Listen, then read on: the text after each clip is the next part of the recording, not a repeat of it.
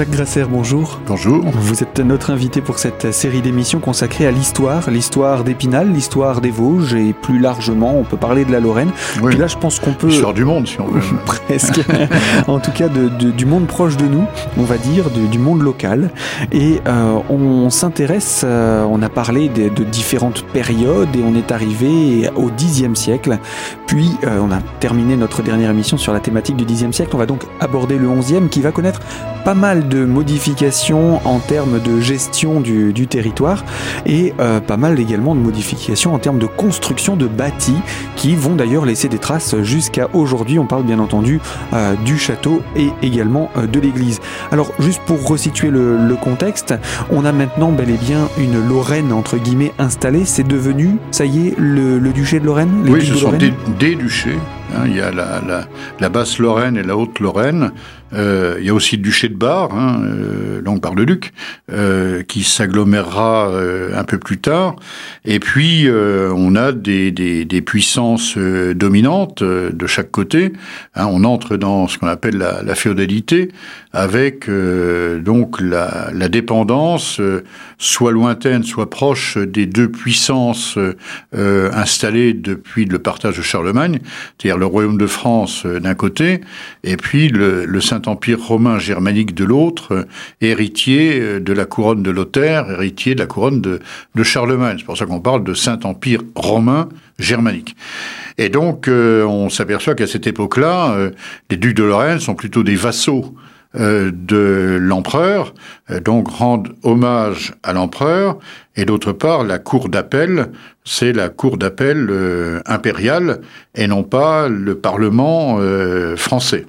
Hein, donc voilà. Mais euh, on va laisser ça de côté parce que c'est quelque chose de relativement compliqué qui va sensiblement évoluer tout au long du, de l'époque médiévale jusqu'au moment où euh, le, les duchés, comme on les appellera, vont tomber plutôt sous la domination, euh, la domination de la France. Hein Alors Mais ça, on verra ça, je pense, plus tard. Voilà, on n'y est pas encore. Là, on est en pleine période où les duchés de Lorraine, euh, ré... je vais pas dire résistent à l'envahisseur, mais sont présents, sont implantés et ont leur, euh, leur territoire.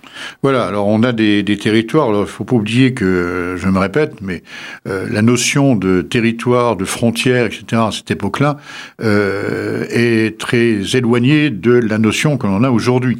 Par exemple, une ville comme Épinal, euh, donc une ville pour laquelle on a, euh, on a des traces archéologiques anciennes, mais les premiers écrits sur Épinal datent de la fin du Xe siècle.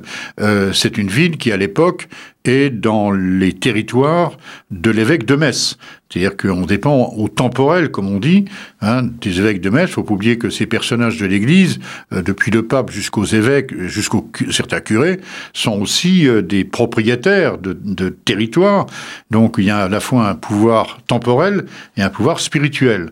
Euh, la ville d'Épinal dépend pour le temporel, donc on est territoire messin, avec un représentant permanent de l'évêque de Metz, qu'on appelle un voué, euh, présent euh, à Épinal, et pour le spirituel, c'est-à-dire pour euh, la nomination des prêtres, etc., c'est l'évêque de Toul qui est, compétent. Donc voilà, vous il faut bien faire la part des choses. Hein, ce sont aussi ces, ces grands personnages ecclésiastiques sont aussi des propriétaires de territoire. Ce sont des grands seigneurs. Hein, voilà. Euh, donc dans le dans l'esprit de la de la féodalité. Donc Épinal dépend effectivement des, des évêques de Metz jusqu'au XVe siècle. Euh, là, il y aura des conflits, mais ça on y reviendra plus tard.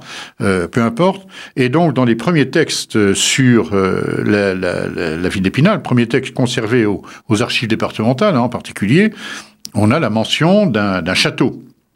Alors, où se trouvait ce château euh, On n'en sait fichtrement rien, à mesure il n'y a, a, pas de carte.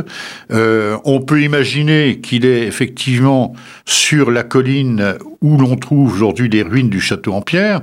Euh, C'était un château en bois. Alors peut-être une tour euh, avec une enceinte, euh, peut-être une double tour, euh, entourant, éventuellement protégeant ce qu'on appelle un bourg castral, c'est-à-dire une agglomération protégée par une palissade de bois avec une ou deux tours aux extrémités pour faire le guet et puis avoir un esprit de, de dissuasion au-dessus de la vallée de la Moselle, au-dessus de la grande route qui nous mène vers l'Alsace, la Suisse, l'Italie. voilà. Alors comme c'est du bois et qu'on est mille ans après, on n'a pas l'espoir de retrouver quoi que ce soit. Alors on a quand même une double hypothèse. soit cette tour était située, alors je dis bien, là on la voit bien sur cet éperon, parce que cet éperon qui porte les ruines actuelles du, château est facilement défendable. Hein. C'est un balcon au-dessus de la Moselle, à peu près 40 mètres au-dessus de la Moselle. Les vallées d'Ambrail et de Saint-Michel, parallèles de chaque côté, donc qui permettent aussi d'avoir une défense assez facile, donc sur ces trois côtés. Et il suffit de creuser un fossé sur le quatrième côté, donc côté est, côté euh, parc de la Colombière aujourd'hui, pour pouvoir se défendre. Donc c'est un, un, éperon euh, barré, c'est un éperon de défense tel qu'on les connaît. Euh, l'organisation est connue depuis l'Antiquité et même depuis la préhistoire. Hein. On a par exemple le camp celtique de la Bure à côté de Saint-Dié, c'est exactement ce, ce système-là. Donc ça, c'est assez simple de le situer sur cette colline. Alors d'autant plus que cette colline est dominée en altitude par euh, l'actuel plateau de la justice ou l'offront de l'autre côté, mais vu la portée des armes relativement dérisoire à l'époque, hein, on tire à, à 30-50 mètres maximum, euh, on n'a aucun danger euh, là-dessus. Donc on va s'installer là. Le problème est de savoir si on s'installe à l'extrémité, juste au-dessus de la ville, euh, là où on a retrouvé les restes de la tour des justement, euh, là où pour situer pour les Spinaliens, là où on a actuellement encore la sirène hein, euh, d'alarme, qui est là, au-dessus du chemin des, des mulets, au-dessus du tribunal. cette position a l'avantage de nous rapprocher de la vallée, donc était bien visible depuis la vallée, donc la dissuasion, et puis de bien voir du côté de, de, de, de Taon, Charme, Nancy, d'un côté, et de l'autre côté, du côté de, de Remiremont, tout en surveillant évidemment l'ouest, où d'où peut venir l'adversaire, l'adversaire étant euh, euh, soit le français, soit le bourguignon. Euh, deuxième hypothèse, euh, qui est plutôt la mienne, euh, une tour située à l'emplacement de l'actuel donjon en pierre. L'avantage, c'est que l'on voit toujours vers l'ouest, on voit toujours la vallée, mais on voit aussi vers le plateau lorrain, c'est-à-dire vers l'actuel parc de sport de la Colombière, d'où peut venir l'adversaire, puisqu'il arrive à plat. ou une combinaison des deux, avec deux tours, l'une au-dessus de la Moselle, l'autre à cet emplacement-là. Alors c'est vrai que dans le donjon actuel, le donjon en pierre, euh, on retrouve au centre de ce donjon, euh, au-dessus d'une d'une partie que l'on peut qualifier de motte, hein, c'est-à-dire une partie pleine qui supporte le donjon et qui lui donne de l'altitude, de l'élévation. On a un, gros massif de maçonnerie euh, que l'on n'explique pas du tout comme faisant partie euh, du donjon euh, du XIIe, XIIIe siècle. Euh, c'est une construction atypique en écailles de poisson, très solidement implantée et qui apparemment n'a rien à faire avec le donjon tel qu'on le voit aujourd'hui. Alors on n'a pas d'autres indications, mais on peut imaginer que c'était la base d'une tour de bois, donc existant au Xe siècle, puisque dans les textes du Xe siècle, quand on parle d'Épinal, on parle effectivement de la présence de ce, de, ce château. Voilà.